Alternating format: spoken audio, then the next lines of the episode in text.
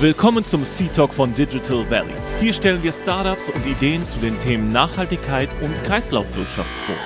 Eine Bühne für junge, nachhaltige Unternehmen und eine Plattform, um Erfahrungen auf dem Weg zur Gründung sowie erste Erfolge zu thematisieren, damit auch andere Gründer und Gründerinnen hiervon profitieren können. Auf geht's!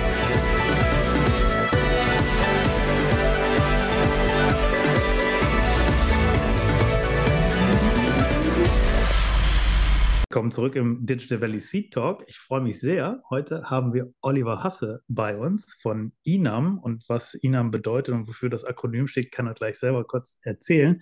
Vielleicht nur das vorneweg. Der Oliver und ich, wir kennen uns schon äh, ein paar Jahre, weil wir tatsächlich auf der gleichen Business School äh, waren in Berlin bei der ESMT.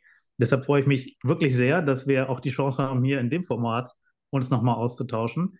Und ich habe lange nichts mehr äh, über dich und euch gehört bei Inam. Deshalb umso gespannter wie ein Flitzebogen bin ich. Aber genug von mir. Erstmal willkommen, lieber Oliver. Und vielleicht magst du zwei, drei Sätze zu dir und Inam erzählen, was ihr denn macht. Ja, vielen Dank, Dennis. Das äh, ist für mich auch eine große Ehre und eine große Freude, dass wir uns sozusagen hier begegnen. Ähm, dass du nichts von uns gehört hast, äh, da muss ich mal mit meinen Marketingleuten reden, glaube ich. Das sollte nicht so sein, da wir ja mehr oder weniger im gleichen Bereich unterwegs sind. Zwar nicht in der gleichen Industrie, aber was Startups anbelangt. Aber gut, zunächst einmal äh, zu INAM. Wofür steht INAM? Ähm, das ist das Innovation Network for Advanced Materials. Äh, und genau aus diesem Grund nennen wir es auch einfach nur INAM, weil der Volltitel ist ein bisschen uneingängig. Ähm, was machen wir? Wir kümmern uns um sogenannte Hardware Deep Tech Startups, also Hochtechnologie-Startups im Bereich Advanced Materials, auf Deutsch neue Werkstoffe. Oftmals kommen sie aus, direkt aus der Chemie oder aus der Physik. Ähm, und helfen denen durch verschiedene Startup-Programme, durch die Verbindungen, die wir herstellen zu potenziellen Kunden, zu Investoren, zu Experten, ähm, ihr Produkt besser und schneller in den Markt zu bekommen. Das machen wir, wie gesagt, ganz klassisch über verschiedene Programme, äh, Incubation-Programm, Acceleration-Programm und Scale-Up-Programm, aber auch viele, viele begleitende Tätigkeiten. Ähm, also ihr seid tatsächlich eine, eine Mixtur aus verschiedenen Programmen. Du hast gerade schon aufgezählt, Inkubation, Acceleration und auch Scale-Up. Aber ihr seid ein Netzwerk, wie ich dann rausgehört habe natürlich von dem Network. Wer kam denn auf die glorreiche Idee initial in der Genese sozusagen dieses Netzwerks, dieses Netzwerk aufzubauen und wer steckt denn eigentlich dahinter, hinter diesem Innovation Network? Ja, das ist ähm, mittlerweile eine relativ lange Geschichte und es hat sich auch so ein bisschen über die Zeit geändert. Aber wenn wir zum Ausgangspunkt zurückgehen, 2016 haben ein paar kluge Köpfe in Berlin sich gedacht, Mensch, wir sind Startup Capital Deutschland, aber primär im digitalen Bereich. Gleichzeitig gibt es hier drei Hochschulen mit Weltrang, viele, viele andere Forschungsinstitutionen im äh, Hardware-Bereich, äh, die relativ unberücksichtigt im Ökosystem sind. Wie können wir das verbessern?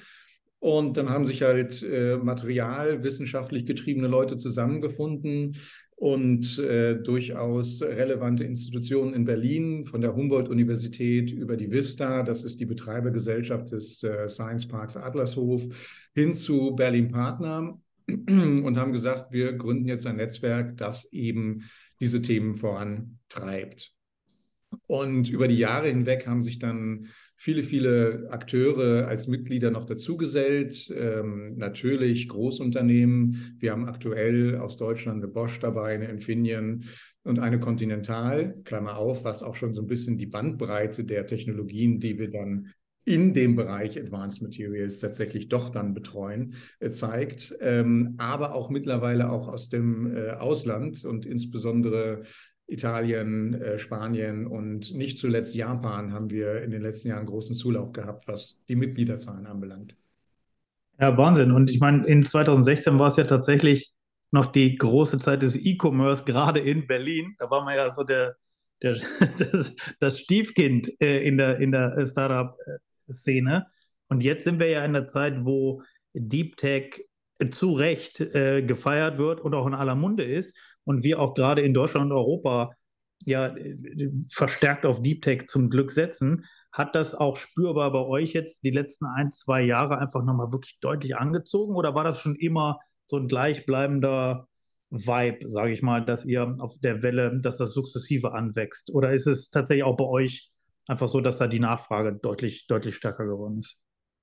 Da müsste man sich wirklich, äh, du sprichst auf Nachfrage oder zielst auf Nachfrage ab, da müsste man hm. sich KPI angucken. Ähm, für uns kann ich sagen, dass wir beispielsweise für unser Atmacom, unseren Klassiker, ein Programm, Accelerator, Technology Readiness Level 4 bis 6, also rund um Industrieprototypen, ähm, da hatten wir im Frühjahr dieses Jahres tatsächlich eine Rekordanzahl von auch qualitativ hochwertigen Bewerbungen. Gleichzeitig muss ich natürlich auch konstatieren, dass wir die Konkurrenz wahrnehmen. Ja? Eine Hello Tomorrow ist natürlich jetzt äh, sehr omnipräsent in verschiedensten Märkten, ähm, aber auch andere Initiativen, die angeschoben wurden und die es 2016 noch nicht gab. Ähm, Konkurrenz belebt das Geschäft und bringt uns natürlich auch immer wieder dazu, ähm, neu zu denken und uns neu zu positionieren. Und auch genau daher kam dann der Ansatz zu sagen, wir machen drei Programme anstelle von einem, was wir bisher hatten, um sowohl die Bedürfnisse der Startups, aber auch der Investoren und äh, Unternehmen äh, viel, viel besser bedienen zu können.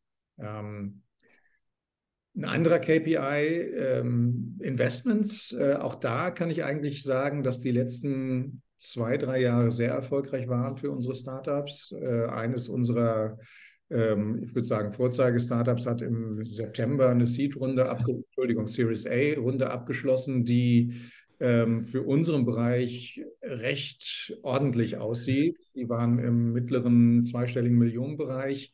Das ist schon außergewöhnlich.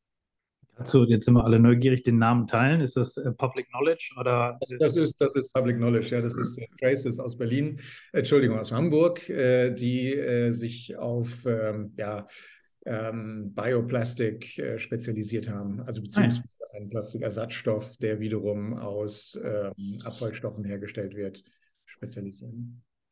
Und im, jetzt hast du es auch gerade gesagt, Investments ist könnt ihr oder wollt ihr als Netzwerk, also als INAM selber, Nehmt ihr auch Investments oder nehmt ihr Equity, wenn, wenn Startups zu euch kommen? Ist immer so die Klassikerfrage für alle, die jetzt interessiert sind. Äh, muss man bei euch an der Tür was abgeben oder seid ihr gerne bereit zu investieren ab einem gewissen Level? Wie ist da eigentlich euer Take? Ja, wir waren bisher für unsere gesamten Programme komplett free, also equity free, äh, participation fee free. Also Startups äh, wurden meritokratisch, äh, das heißt auf Grundlage ähm, ihrer Leistung und ihrer äh, Qualität äh, aufgenommen ähm, in die Endrunde. Das sind dann typischerweise zehn Startups, die in einer Programmrunde teilnehmen. Ähm, und konnten dann im Prinzip die ganzen Benefits genießen, ohne irgendwas davon oder beziehungsweise irgendwas dafür zu bezahlen. das heißt, wir waren da bisher sehr, sehr generös. Was die Investitionen anbelangt, ähm, das ist ein Thema, das lange schon im Gespräch ist. Als Verein ist es ja eine, eine nicht unkomplizierte Sache. Die, sagen wir mal, sich verschärfenden BaFin-Regulatorien machen es auch nicht einfacher, mal aus dem Handgelenk ein, ein Vehikel äh, zu schütteln, das dann investieren kann. Ähm, es ist im Gespräch, aktuell investieren wir nicht investieren wir Zeit und äh, äh, Netzwerk, also symbolisches Kapital, wenn man das so bezeichnen möchte. Ähm, Smart Money. ja. Sorry, wollte ich nie unterbrechen. Problem, alles gut. Äh, ähm, genau, dieses, das äh, Kapital, was investiert wird, ist ja das, das wichtige Kapital neben der rein ähm, monetären äh, Variante, ist ja genau das, was ihr einbringt. Zugang, Netzwerk, Hintergrundwissen und ich weiß es ähm, von einem anderen äh, Teilnehmer im Podcast auch, äh, weil da wurde Inam nämlich auch lobend erwähnt im Podcast äh, von OKMB, war jetzt kürzlich ähm, eine der letzten zwei, drei Folgen für die, die jetzt in diesen Podcast reinhören, auch dabei. Das heißt, es ist ja eben nicht nur von der Firmenstruktur her große Corporates, große Konzerne wie eine Bosch, die du eben erwähnt hast, sondern es sind ja auch die klassischen deutschen Mittelständler äh, bei euch im Netzwerk. Da würde mich interessieren, ähm, großer Fan des Mittelstands, wie schafft ihr es und wie unterstützt ihr eigentlich in der Zusammenarbeit mit euren Netzwerkpartnern, also mit den Firmen, die bei euch im Netzwerk äh, aktiv sind, da Innovationen voranzutreiben? Ich mache es mal ganz groß. Ähm, vielleicht gibt es da spezielle Nischen noch, aber was, wie könnt ihr denen unterstützen, innovativer, äh, innovativer zu werden? Ja, also Autokran ist, ist vielleicht ein, oder beziehungsweise Autokran New Business als, als New Business äh, ähm, Unit in, dem, in der Autokran-Gruppe, ähm, ist da vielleicht ein ganz gutes Beispiel, was, was wir leisten können. Man hat ja typischerweise in einem Mittelständler ähm, ein sehr aufs Operative äh, ausgerichtetes Geschäft.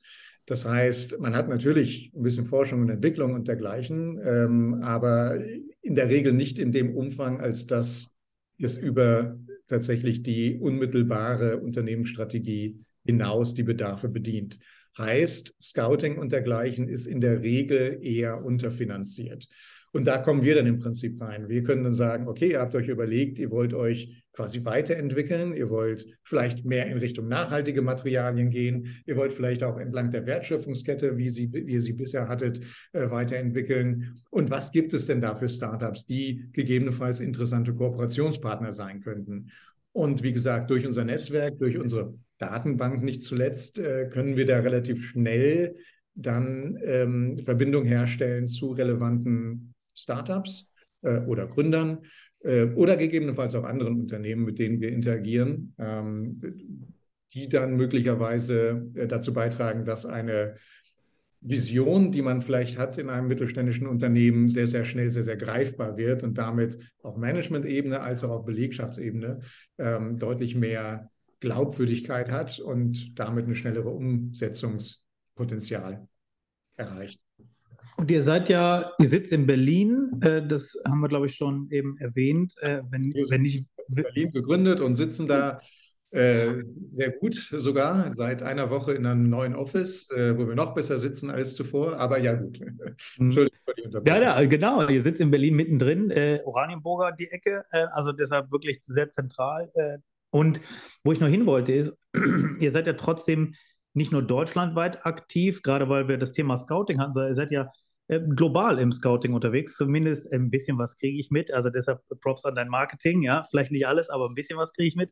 Ihr seid ja auch in Japan, in China, in den USA, glaube ich, aktiv. Vielleicht kannst du da auch nochmal sagen, habt ihr da Kooperationen oder was, was treibt euch dahin? Was, was ist die Aufgabe, dass ihr da auch die Vernetzung über die, über die Kontinente, kann man ja schon sagen, hinweg dann auch äh, tatsächlich pflegt?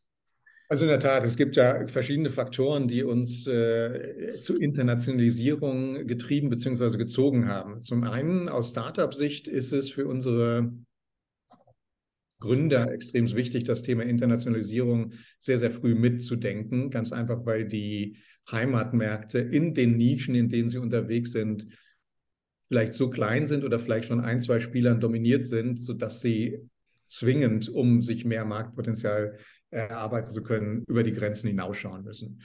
Und äh, zum anderen ist natürlich auf der, auf der, auf der, aus Sicht unserer äh, Corporate-Mitglieder, für die wir Scouting betreiben, natürlich gut und interessant zu sehen, was in anderen Jurisdiktionen, in anderen Ländern in unserem Bereich passiert. Und gerade im materialwissenschaftlichen Bereich sind die Länder USA, China, Japan äh, ein Stück weit auch Singapur sehr, sehr bedeutsam.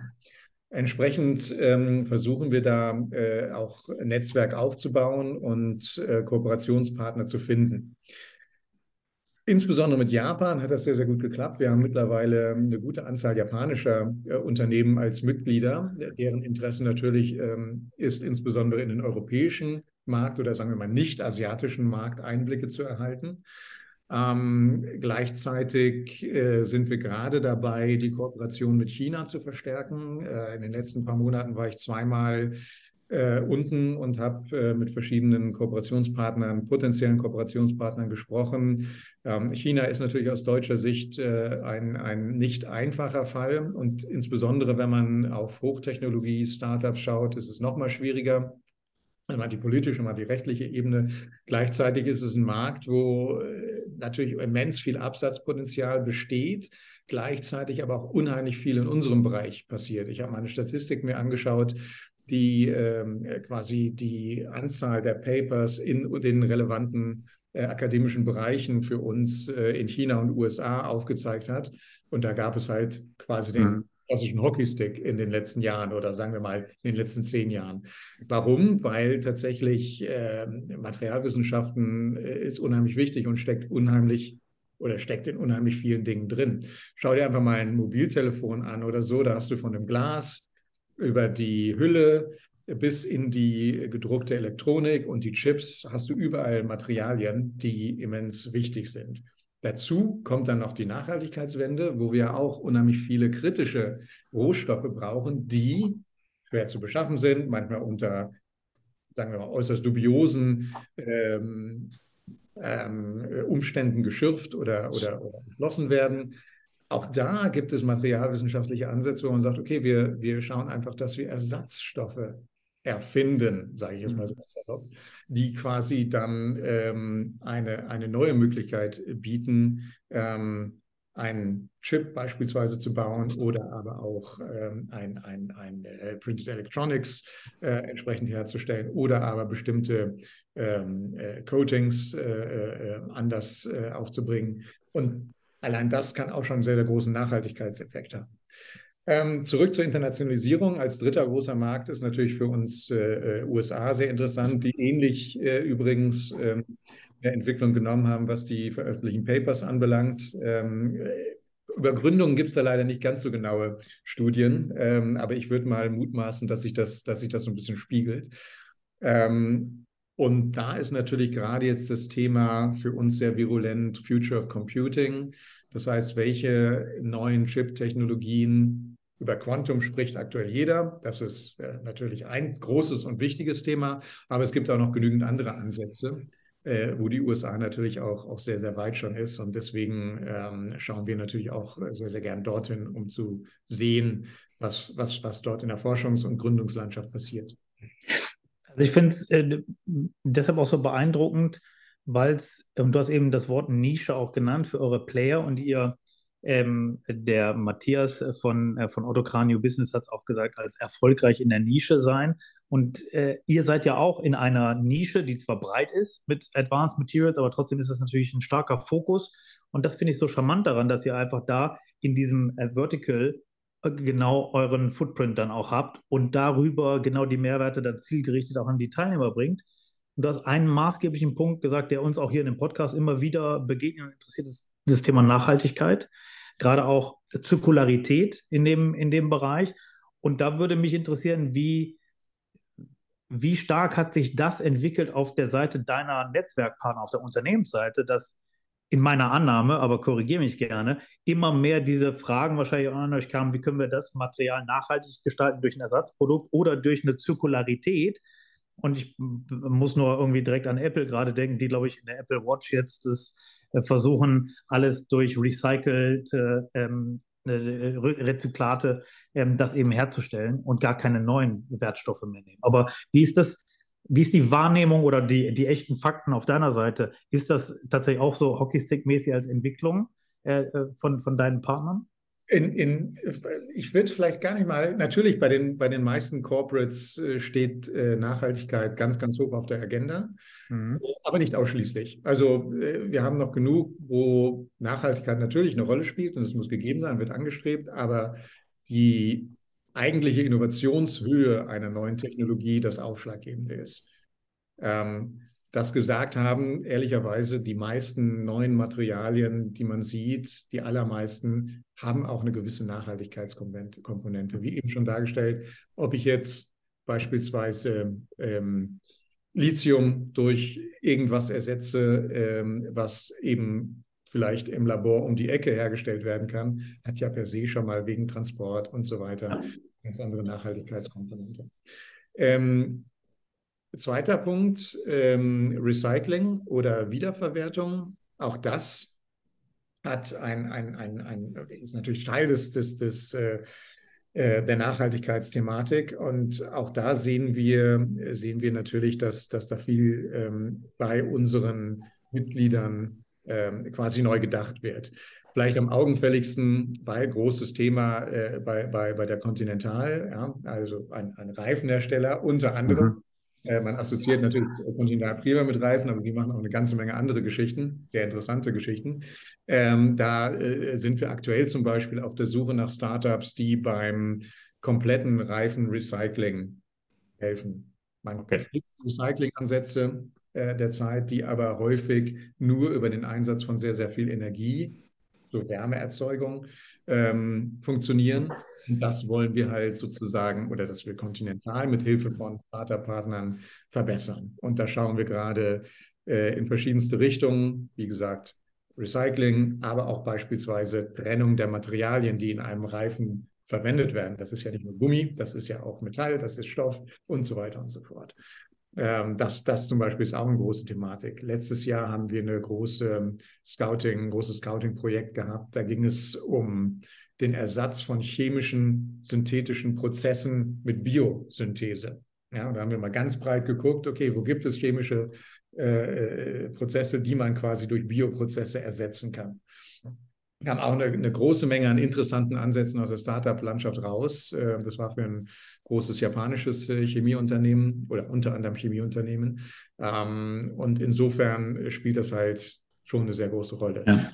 Die andere Seite, die Startups, die sich auf unsere Programme bewerben, da sehen wir auf alle Fälle eine starke Zunahme an Startups, die entweder einen kompletten Nachhaltigkeitsfokus haben und dann eben Bioplastics beziehungsweise mhm oder Plastikersatzstoffe basierend auf, auf nachhaltigen Materialien herausbringen ähm, oder aber ähm, CO2-Abscheidungstechnologien, äh, die, wie ich jetzt jüngst gelernt habe, in Deutschland nicht überall so gern gesehen sind, ähm, äh, entwickeln und dergleichen. Also da gibt es, äh, gibt es eine ganze Bandbreite. Bis hin natürlich dann zu komplett neuen Ansätzen wie Baumaterialien auf ähm, Myceliumbasis bzw. Pilzbasis. Ja, auch das, das gibt es. Das, man, die Bandbreite ist ja äh, äh, positiv erschlagend gemeint, weil du wirklich diese volle Bandbreite mit den, äh, mit den Advanced Materials abdeckst.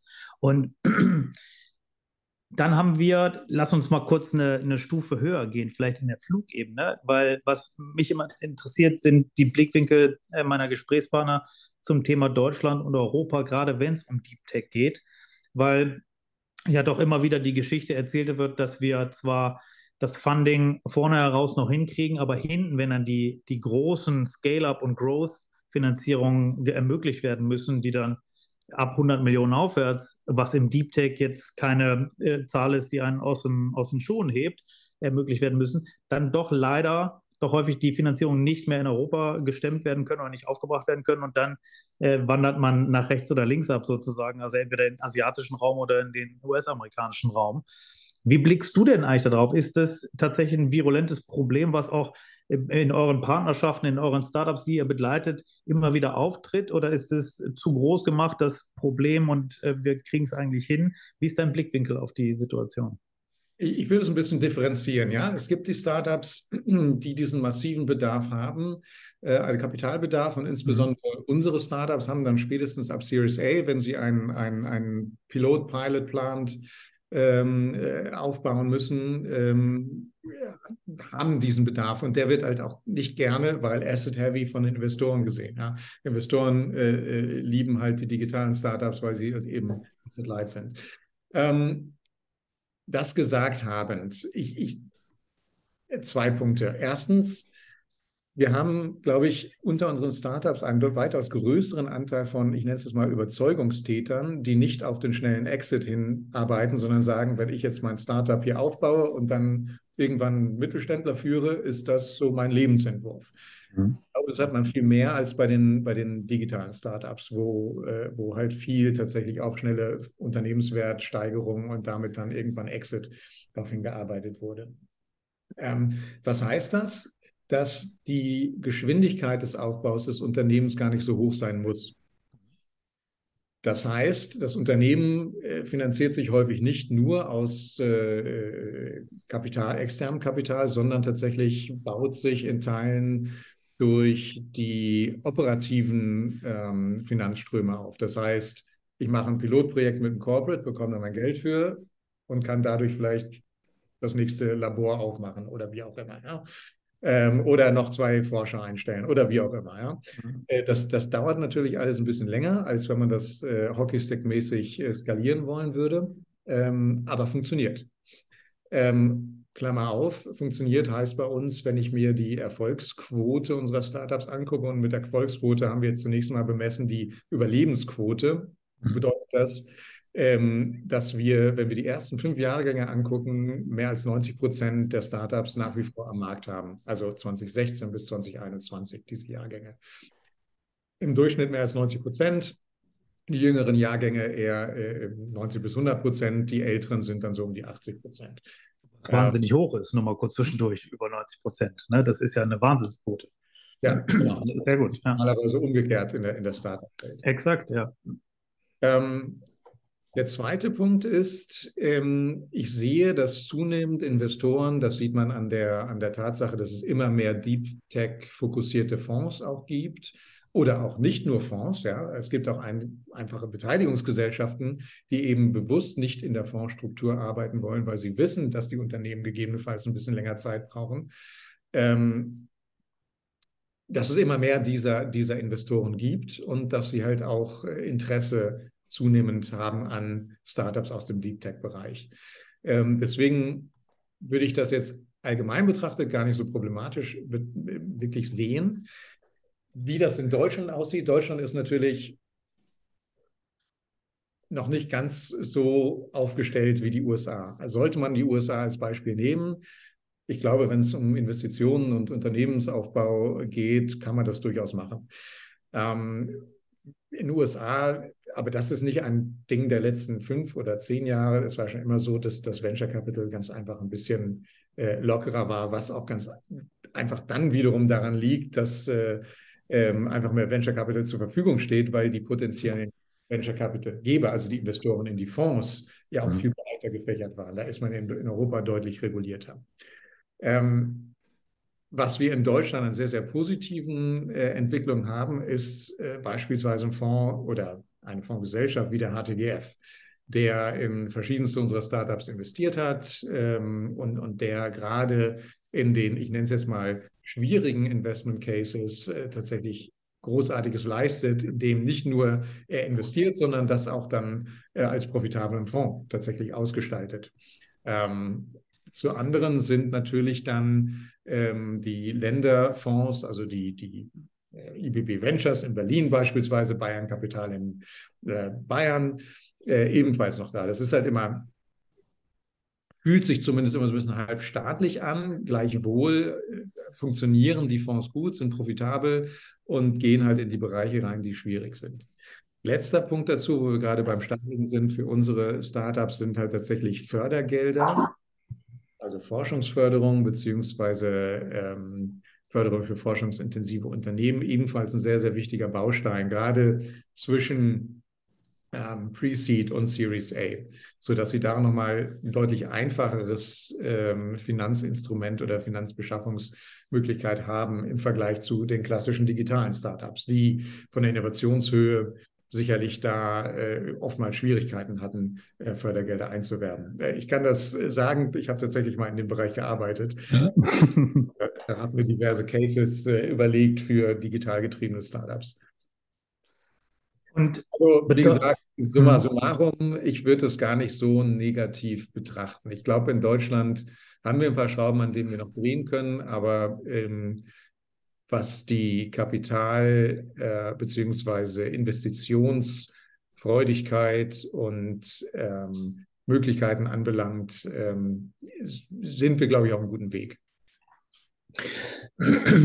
Also das, ich nehme immer positive äh, Blickwinkel äh, am liebsten auch. Deshalb, das finde ich, find ich gut. Das bedeutet ja auch, dass ihr, und ich will es nochmal rausarbeiten, weil das so eine beeindruckend gute Zahl gerade war, größer 90 Prozent der Startups von vor fünf Jahren, äh, also 2016 bis 2021, sind noch lebendig, also sind tatsächlich noch aktive Unternehmen, wahrscheinlich in unterschiedlichen Reifegraden und Erfolgsgraden, aber das ist eine beeindruckend gute Zahl, weil richtigerweise hast du gerade auch schon eigentlich ist genau invers, was äh, 10 Prozent, die, die noch lebendig sind. Äh, das äh, triggert natürlich die Frage der Secret Source. Ja? Äh, warum sind die Leute, die bei euch sind, abgesehen davon, dass natürlich ihr da wahrscheinlich einen guten Job macht, aber warum ist es gerade da ähm, so erfolgsversprechend? Ähm, was, was kommt da zusammen, dass das so eine hohe Erfolgsquote mit sich bringt?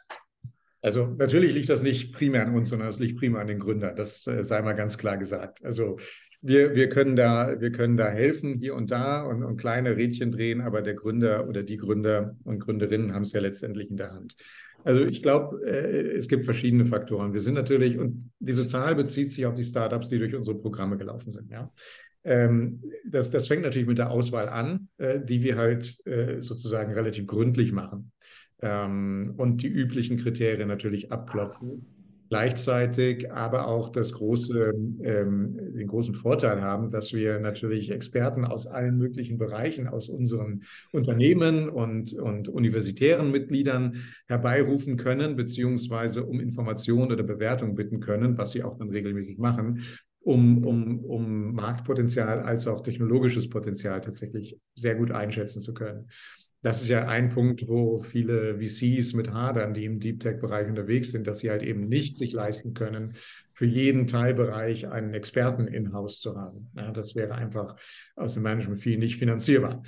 Ähm, das ist sicherlich ein Punkt. Dann sind unsere Programme wirklich darauf angelegt, nicht nur Wissen zu vermitteln, ähm, sondern auch Netzwerke aufzubauen für die jeweiligen Gründer. Und wie machen wir das? Das machen wir insbesondere äh, über unser in dem Programm eingebaute äh, gebautes Mentoring, was aber nicht im klassischen Mentoring zu verstehen ist, im Sinne von, äh, ich nehme ein Startup, das betreue ich über ein halbes Jahr oder ein Jahr, sondern es ist eher wie ein Speed-Dating äh, zunächst einmal zu verstehen, wo sich dann eine längere Betreuungs-, ein längeres Betreuungsverhältnis daraus entwickeln kann. Aber das müssen dann die Partner unter sich ähm, quasi ähm, äh, herausfinden, ob sie das mögen. Also in unserem Programm haben die Startups in der Regel ähm, 10 bis 15, manchmal sogar 17 bis 18 verschiedene Mentoren, die sie jeweils für eine Dreiviertelstunde sehen. Ähm, wir machen da schon ein bisschen Pre-Matching. Startups melden ihre Bedarfe an, Mentoren melden ihr Interesse an, äh, sodass da so ein gewisses Filtering auch schon stattgefunden hat. Und äh, in dieser Dreiviertelstunde können Sie sich dann äh, mehr oder weniger zielführend austauschen. In der Regel ist es zielführend. Ähm, die Startups können Wissen natürlich äh, abgreifen oder minimal Datenpunkte im Sinne von, was sagt der Mentor zu meinem Businessmodell, zu meinem Produkt. Ähm, und maximal, wie gesagt, entsteht dann daraus eine längere äh, hm. Mentoring oder aber auch darüber hinausgehende Beziehung. Das heißt, wir hatten auch schon Fälle, dass dann daraus quasi ähm, Auftragsverhältnisse oder Investitionen erwachsen sind. Wenn ich es versuche in meinen Worten zusammenzufassen, seid ihr der Shortcut in der Nische. Ja, also du hast gesagt, ihr, ihr habt Zugriff eben auf die, auf die Experten, tatsächlich aus den Universitäten, aus den Firmen heraus. Und das in, dem, in den sehr speziellen Produkten ist ja sonst auch schon einfach ein riesen Research-Auftrag, den man selber leisten müsste. Und da seid ihr einfach über euer Netzwerk, das ja über die Jahre gewachsen ist, ähm, habt ihr eben die, die Shortcuts, die ihr, die ihr bedienen könnt und somit kriegst du sehr schnell die richtige Information zu der richtigen, zu der gestellten Frage. Wenn ich das, habe ich das äh, vermutbar richtig zusammengefasst? Ja, in der Tat, in der Tat. Okay. So, so, so mhm. sollte und sollte es laufen und so läuft es dann tatsächlich auch in den allermeisten Fällen, ja. Und jetzt ist es ja in so einem sehr technischen Bereich größer 50 Prozent in meiner Annahme, vielleicht sogar noch viel mehr, auch immer ein Problem oder eine Herausforderung eher, gute Talente zu finden. Äh, für das Startup selber auch, ja, dass man äh, da die richtigen Leute hat. Ist es A, ist es ein Problem überhaupt innerhalb Deutschlands, Europa, die richtigen Talente zu finden? Oder sind wir da auf der Annahme basierend, dass wir einfach sehr gute technische Universitäten immer hatten und glaube ich auch immer noch haben, ist das kein Problem eigentlich für Startups, die in so einem technischen Bereich unterwegs sind in Deutschland? Ich habe im Vergleich zu größeren Unternehmen tatsächlich noch nicht allzu viele Klagen über äh, Lack of Talent mhm. gehört von unseren Startups. Ähm, ich, ich denke im Einzelfall und je nach, äh, ja, äh, nach Profil, das gesucht wird, kann es durchaus auch mal länger dauern. Ja?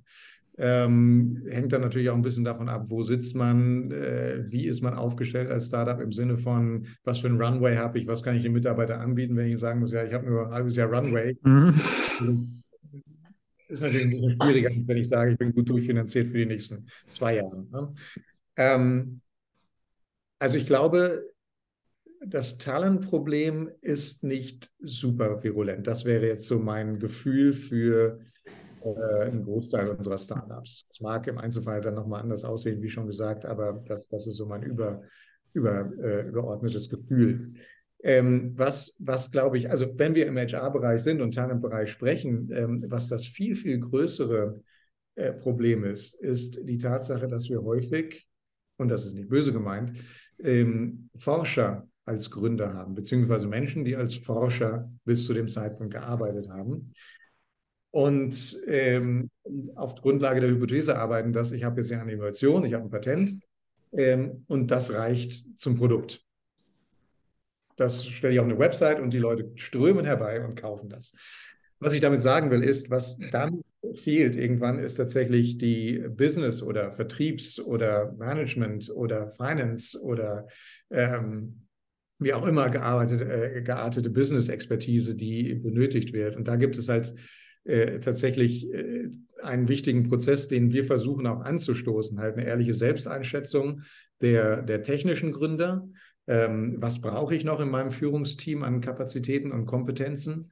Und zum anderen dann vielleicht auch schon äh, ein paar ja, Netzwerke herzustellen von Akteuren, die in dem Bereich tatsächlich auch helfen.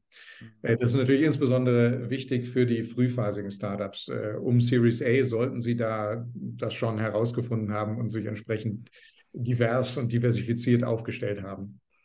Ich äh, musste gerade lächeln, weil du das gesagt hast mit den, mit den Forschern. Und ich hatte letztens den Markus Roth ähm, äh, im Podcast von einem Kernfusions-Startup. Äh, und er selber ist äh, Professor der äh, Physik an der TU Darmstadt auch, aber eben auch Gründer dieses Kernfusions-Startups. Und er hat selber gesagt, es ist nicht gesund, nur Physiker im Raum zu haben. Wir brauchen auch Erwachsene. Und das fand ich, das fand ich ein, ein wunderbares Beispiel, ähm, weil es, äh, er hat das darauf bezogen, dass er eben auch jemanden in seinem Gründungsteam brauchte und dann auch gefunden hat, der genau die Business-Komponente und die Sales-Komponente und die Marketing-Komponente dann eben auch abdecken. Äh, und er hat das so schön gesagt, nur Physiker helfen nicht, man braucht auch Erwachsene. das ist mir ja, aber, aber das hat das wieder so eine gewisse Wertung, die würde ich gar nicht. Ja, ja, ja, ich fand fand es nur so ein schönes Zitat von ihm. Ja, ja, das, deshalb, das, ähm, deshalb ist mir zumindest hängen geblieben. Ja, das ist ja auch das, äh, das, das ja, ja, Gute. Das ist sehr plakativ auf jeden Fall. Ja, ja, ja. Ich wollte es auch nicht wertend äh, äh, nutzen. Ähm, mich würde auch nochmal interessieren, jetzt mal auf euch als, als Firma geschaut, äh, Inam. Wie ist denn eigentlich euer Businessmodell? Wir haben jetzt gerade super viel gehört, wie ihr auch helft, andere Businessmodelle positiv zu beeinflussen, dadurch, dass ihr Innovation zugänglich macht und helft, Innovation zu entwickeln oder Challenges zu überwinden. Wie seid ihr denn eigentlich selber aufgesetzt als Geschäftsmodell? Ja. Wir sind ja, wir sind ja zunächst einmal kein Business, wir sind keine Kapitalgesellschaft, sondern wir sind tatsächlich äh, nach deutschem Recht eingetragener Verein. Äh, das heißt, äh, quasi eine Non-Profit-Organisation.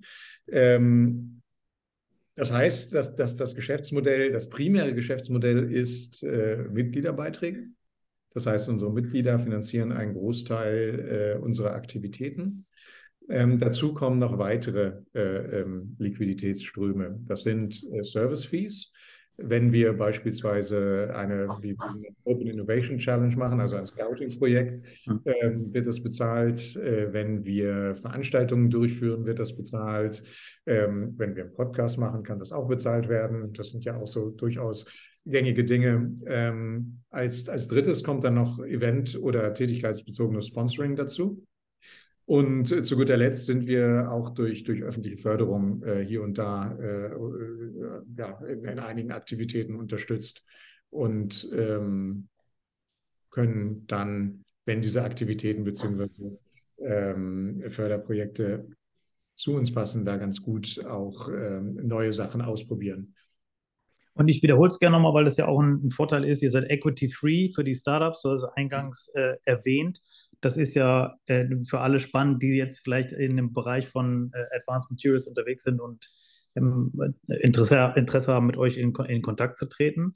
Ja, vielleicht auch da, äh, wie ist eigentlich eure Homepage? Ist es inam.de oder habe ich das ähm, falsch gespeichert? Du äh, kannst mich gern äh, kurz äh, erhellen. Ich glaube, da landest du auch irgendwo, aber nicht bei uns, sondern es ist ja, jetzt inam.berlin. Ah, sehr gut. Inam.berlin. Unsere Heimat hat sich da direkt auch im, im in der äh, Internetadresse äh, verankert. Äh, zu Recht, zu Recht, sehr gut. Äh, also für alle, die so in inam.berlin, da kriegt ihr direkt Zugang zu Inam und auch zu, äh, zu Oliver Hasse. Äh, natürlich dann dahinter verlängerter Arm.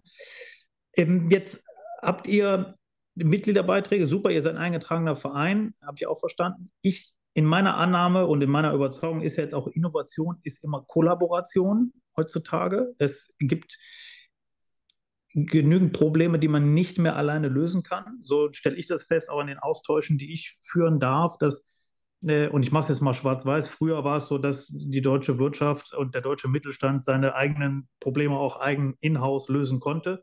Äh, und inzwischen sind wir häufig an Punkten angelangt, dass man externe Unterstützung braucht. Seid ihr selber als Team, als INAM auch kollaborativ aufgebaut, dass ihr auch da als quasi, ihr seid ja selber ein Netzwerk, aber als Netzwerk im Netzwerk auch agiert? Und wenn ja, wer sind da eigentlich so eure bevorzugten Netzwerkpartner, nicht nur in Deutschland, vielleicht sogar global, mit denen ihr kollaborativ zusammenarbeitet? Also vielleicht auch da zwei, drei Ebenen. Fangen mhm. wir mit, mit dem INAM-Team als solches an. Ich glaube, da ja. sind wir äußerst kollaborativ aufgestellt von der, von der Managementkultur her. Da macht jeder jedes. Also letzte Woche saßen wir am Freitag alle im Büro und haben Schreibtische zusammengeschaut ja, für, für das Neue. Ähm, ähm, vom Werkstudenten bis zum, bis zum GF. Und, und so soll es auch sein. Das ist die Hands-on-Kultur, die, die, die ich persönlich mag und, und, und auch pflege. Ähm, wir sind natürlich im Großen und Ganzen auch in verschiedenste Netzwerke ähm, äh, eingebunden und versuchen da uns zu unterstützen. Also eins ist das European äh, Business äh, Netzwerk, äh, die ist ein Zusammenschluss von im Prinzip Inkubatoren, die europaweit äh, äh, verstreut sind, äh, darstellt und diese verbindet, ähm, diesen hilft, sich weiterzuentwickeln, Trainings macht und so weiter. Wir sind aktuell auch eher als Best Practice Beispiel in einem EU-Projekt dabei, ähm, das auch diese Stoßrichtung hat.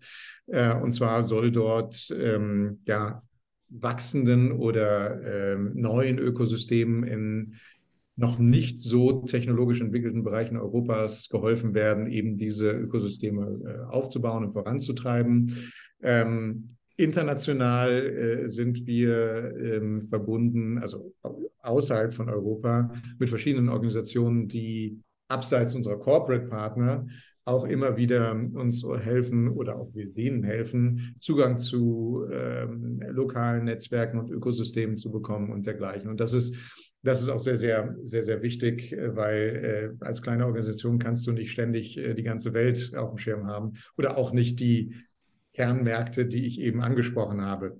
Äh, das heißt, du brauchst Kooperationspartner vor Ort, die, die, die dich unterstützen oder mit denen ja. du informell quasi zusammenarbeiten kannst. Ja, stark. Jetzt sind wir ja am Jahresende äh, von 2023 äh, angekommen. Was habt ihr denn für euch selber vielleicht für Ziele schon, die in 2024 gibt es Meilensteine, die ihr auf eurer Roadmap habt, äh, die ihr erreichen wollt in, in 24? Also was würde dich dazu veranlassen, Ende 24 zu sagen, war ein gutes Jahr? Natürlich, also eine Sache ist natürlich immer die Mitgliedschaft zu vergrößern. Mhm. Äh, dann geht es auch nochmal äh, darum, das Team zu vergrößern. Wir haben so viele neue Herausforderungen durch die Diversifizierung der Programme und der Tätigkeiten, die wir haben, dass wir deutlich punktueller äh, äh, Kapazitäten und Kompetenzen brauchen. Äh, als Beispiel in der Vergangenheit wurde Scouting und Marketing von einer Person gemacht, was eigentlich ein Job für mindestens zwei Personen mittlerweile geworden ist. Auch da, wie gesagt, müssen wir uns, müssen wir uns verstärken. Ähm, wir wollen die Programmstruktur, die wir haben, konsolidieren. Da sind wir eigentlich sehr happy mit. Ist auch aus allen Gesprächen, die ich mit anderen äh, Spielern habe in unserem Umfeld, ein ziemliches Alleinstellungsmerkmal. Das heißt, wir wollen das, das fortsetzen. Und äh, dann natürlich äh, zwei neue Projekte anstoßen. Eines wäre natürlich zu schauen, jetzt mit neuer Büroinfrastruktur, dass wir einen dedizierten äh, Coworking Space äh, anbieten für Startups aus unserem, aus unserem, aus unserem, aus unserer Technologie. Mhm ähm, ohne dass das jetzt das Kerngeschäft werden soll. Ja? Es, soll es soll etwas werden, äh, wo vielleicht sogar Neuankömmlinge in Berlin, die sich dort ansiedeln wollen, einen ersten Andockungspunkt haben und gleich direkten Kontakt zu Multiplikatoren in dem Ökosystem, sodass das Landen deutlich softer ist, als wenn sie in ein nicht dediziertes äh, Coworking gehen. Und dann treibt uns natürlich, wie eingangs schon erwähnt, die Frage um, investieren und wenn ja, wie? Ähm, das ist, wie gesagt, als Verein nicht ganz so einfach ähm, und äh, mit Blick auf Regulatorien muss man natürlich auch ganz genau drauf schauen. Aber das ist ein Thema, das uns beschäftigt, ähm, dass wir, äh, worüber wir nachdenken und äh, wo wir abwägen, wie wir da am besten aktiv werden können. Habt ihr denn da schon ein präferiertes Bild, ob das tatsächlich in einer Fondsstruktur stattfinden soll? Oder du hast eingangs ja auch gesagt, es kann ja auch über eine ganz normale Beteiligungs, äh, ein Beteiligungsvehikel sein, das jetzt nicht als Fonds strukturiert sein muss, regulatorisch als Fonds strukturiert sein muss. Habt ihr da für euch selber schon ein Preferred Case, wie man so schön sagt? Das ist jetzt meine persönliche Meinung. Vermutlich mhm. wird es ein nicht fondorientiertes Vehikel werden, mhm. wenn es denn wird. Ähm, ganz einfach, weil es administrativ deutlich einfacher zu bewerkstelligen ist. Ähm, was man dann in der zweiten oder der dritten Runde, wenn ich es mal so nennen darf, mhm. macht, ist dann noch eine andere Frage. Ja? Also beispielsweise man liegt da, man legt da mit einer Beteiligungsgesellschaft, also quasi einem Angels Club sozusagen, gute Performance hin, äh, dann hat man ja schon eine gewisse Glaubwürdigkeit, um den nächsten Schritt zu gehen.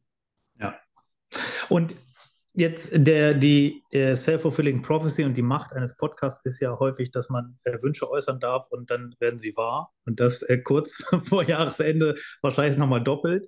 Gibt es irgendeinen Neudeutsch, sag mal ja, Shoutout, den ihr machen wollt? Sucht ihr neue Talente? Ähm, äh, Mitglieder hast du gerade schon erwähnt, aber gibt es einen Punkt, wo ihr sagt, da brauchen wir jetzt noch Unterstützung auf Expertenseite, neue Mitarbeiter oder ähnliches? Wir brauchen natürlich an allen Ecken und Enden, äh, aber am meisten, am meisten brauchen wir ähm, tatsächlich äh, gute Startups, gute Gründer, gute Erfinder, Innovatoren, die Lust darauf haben, ein Business zu bauen und die dann gegebenenfalls relevant sind für unsere Programme oder aber für unsere derzeit laufenden und dann bald in Kürze laufenden äh, Scouting-Projekte mhm. oder wie wir es nennen, Open Innovation Challenges das, das wäre, glaube ich, äh, das, was man am weitesten und breitesten streuen würde in diesem Kontext. Ja, sehr gut. Dann wiederholen wir es gerne nochmal inam.berlin. Ja, da können sich, wahrscheinlich der kürzeste Weg, um direkt an die relevanten äh, äh Kontaktdaten und auch Hintergrundinformationen nochmal zu kommen. Ähm, es war meine große Freude. Äh, die Zeit fließt nur so dahin. Äh, deshalb, ich würde das gerne nochmal wiederholen. Jetzt haben wir Ende 23. Ähm, lass uns doch schauen, äh, wenn es denn passt, dass wir das in 24 äh, nochmal einen zweiten Andock-Punkt haben, weil ich hätte gefühlt noch, äh, noch mal locker zehn Fragen, die mich interessieren würden. Aber äh, lass uns als Kickoff nehmen. Aber ich freue mich total, dass du dir die Zeit genommen hast und äh, heute äh, bei uns warst im, im Podcast. Vielen lieben Dank. Lieber Dennis, ich danke dir. Es war sehr, sehr spannend. Ich bin beeindruckt, wie tief du drin warst in unserer Thematik und immer wieder gern, natürlich. Super. Danke dir. Auf bald. Bis dann. Ciao, ciao.